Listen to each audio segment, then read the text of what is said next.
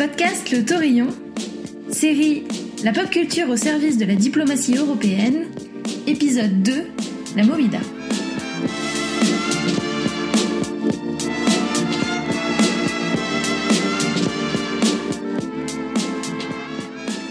Le 28 avril dernier, les Espagnols ont voté pour élire de manière anticipée leurs députés.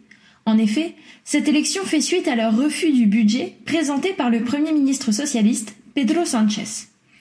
Ces élections font entrer pour la première fois depuis la fin de la dictature franquiste des députés d'extrême droite au Cortés, issus du parti Vox. Ces 24 sièges sur 350 peuvent paraître anodins et pourtant restent un succès pour le parti ultranationaliste, comme le souligne le périodique El País.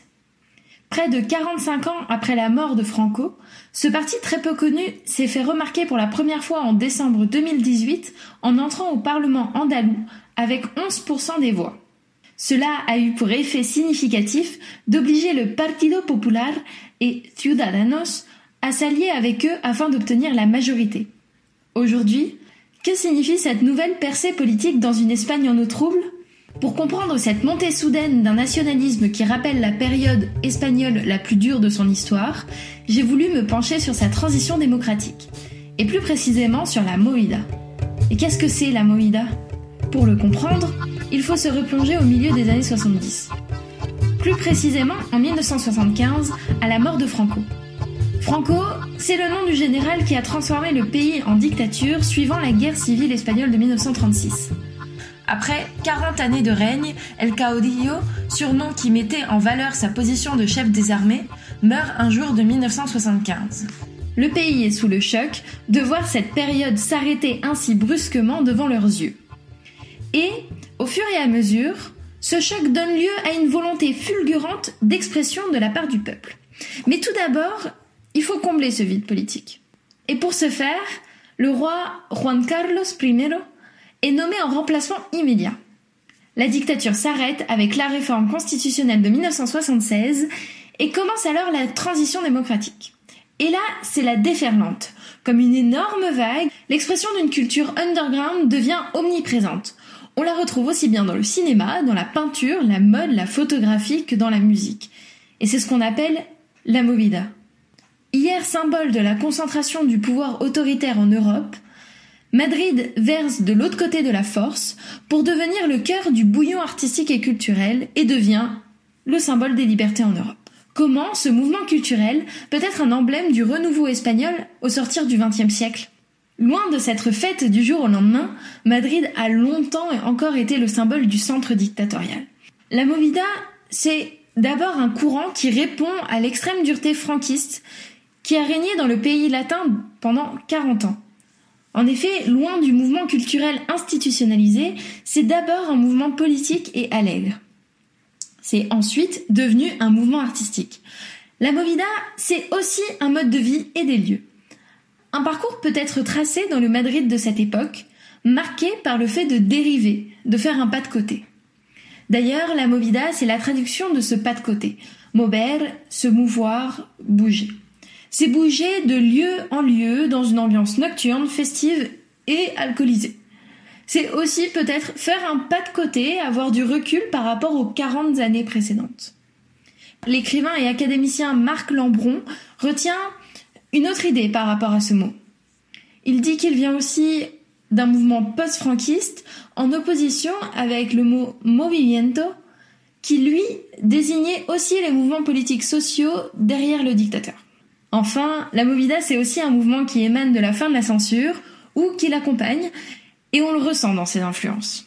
Tout d'abord, avec cette musique rock qui émerge dans les quartiers pauvres de Madrid dans les années 70. Le rock devient rapidement ensuite du punk, et le choix du punk est stratégique pour se rapprocher des musiques importées.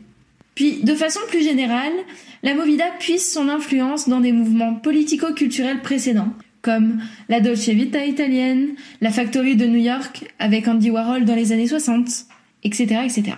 Mais je suis obligée de me demander si la Movida c'est pas aussi un moyen de vivre la transition démocratique. D'ailleurs, comment se passe la transition démocratique sur fond de Movida? Tout d'abord, j'aimerais vous présenter quelques personnages. Aujourd'hui, on retient principalement dans la pop culture des personnages issus du domaine du cinéma. Vous allez comprendre euh, si je vous dis Pedro Almodovar, Rosy de Palma, Victoria Abril, etc. Je suis sûre que vous en connaissez quelques-uns. Et en général, on se souvient de personnages toujours hauts en couleur qui se démarquent par une certaine forme d'excentricité, comme on peut le voir notamment dans les défilés de mode d'Agatha Ruiz de la Prada. Mais au niveau politique, un personnage était tout aussi important. C'était le maire de Madrid, Enrique Tierno Galvan. Ce maire était populaire à plusieurs titres. Homme de lettres, sociologue et professeur d'université, il a été forcé à l'exil aux États-Unis suite à son renvoi de l'Université de Madrid pendant la dictature. En effet, son engagement politique très marqué côté socialiste indiquait une défiance trop forte pour le régime en place à l'époque. De retour en Espagne en 1968, c'est seulement en 1976, soit un an après la mort du dictateur, que Galvan récupère sa chaire de professeur et qu'il concrétise son engagement politique en étant élu dès 1977 député de Madrid.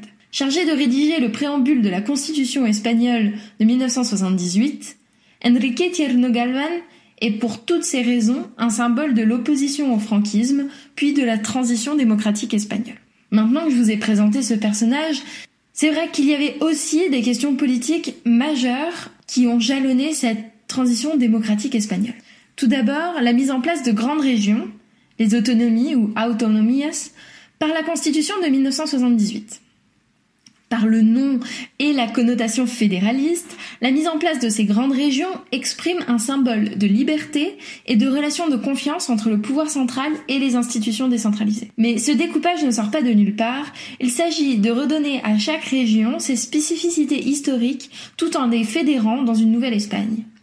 Aujourd'hui d'ailleurs, un vif débat ressurgit entre les personnes qui demandent l'indépendance de leur communauté par rapport au pouvoir central, la Catalogne par exemple, et les personnes qui souhaitent une Espagne unifiée en faisant taire les spécificités régionales.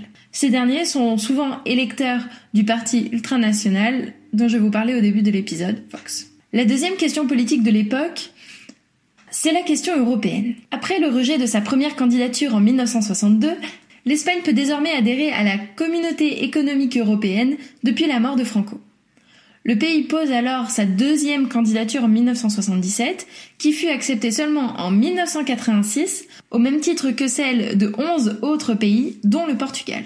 Si cette étape marque un tournant pour les Espagnols, c'est aussi le cas pour des milliers d'Européens qui bénéficient depuis 1986 de fonds de cohésion. En effet, si ces fonds de solidarité territoriale ont d'abord été créés pour les pays dits en retard économiquement par rapport aux autres membres de la CE, e, l'Espagne, le Portugal, la Grèce, il bénéficie désormais à tous les pays membres avec une répartition particulière depuis 1994. À défaut d'avoir joué un rôle majeur dans ces décisions politiques, la Movida et ses acteurs participent à l'intégration de l'Espagne dans l'Europe démocratique. Mais qu'en retient-on réellement?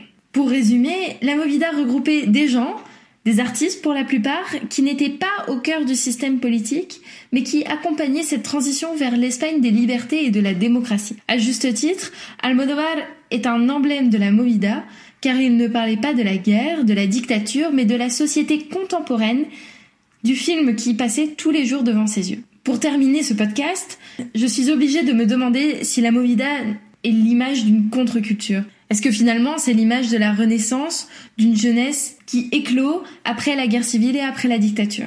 En effet, la fin de la Movida peut être datée à partir de 1986 avec la mort du maire euh, de Madrid Galvan, la fin du magazine La Luna, mais aussi et surtout avec l'internationalisation de la culture espagnole.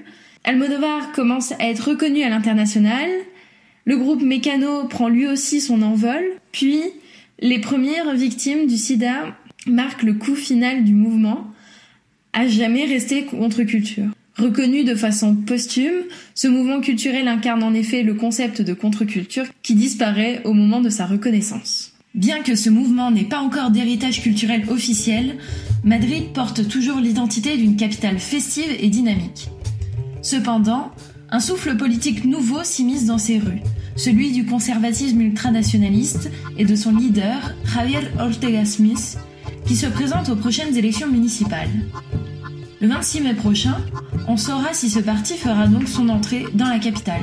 C'est également une étape pour l'Espagne tout entière, puisqu'après la dernière intégration du parti Vox au Parlement andalou et de Valence, sa potentielle présence dans la capitale marquerait un réel tournant politique au niveau national. Est-ce que l'Europe verra le Madrid conservateur renaître par la voix d'Ortega Smith?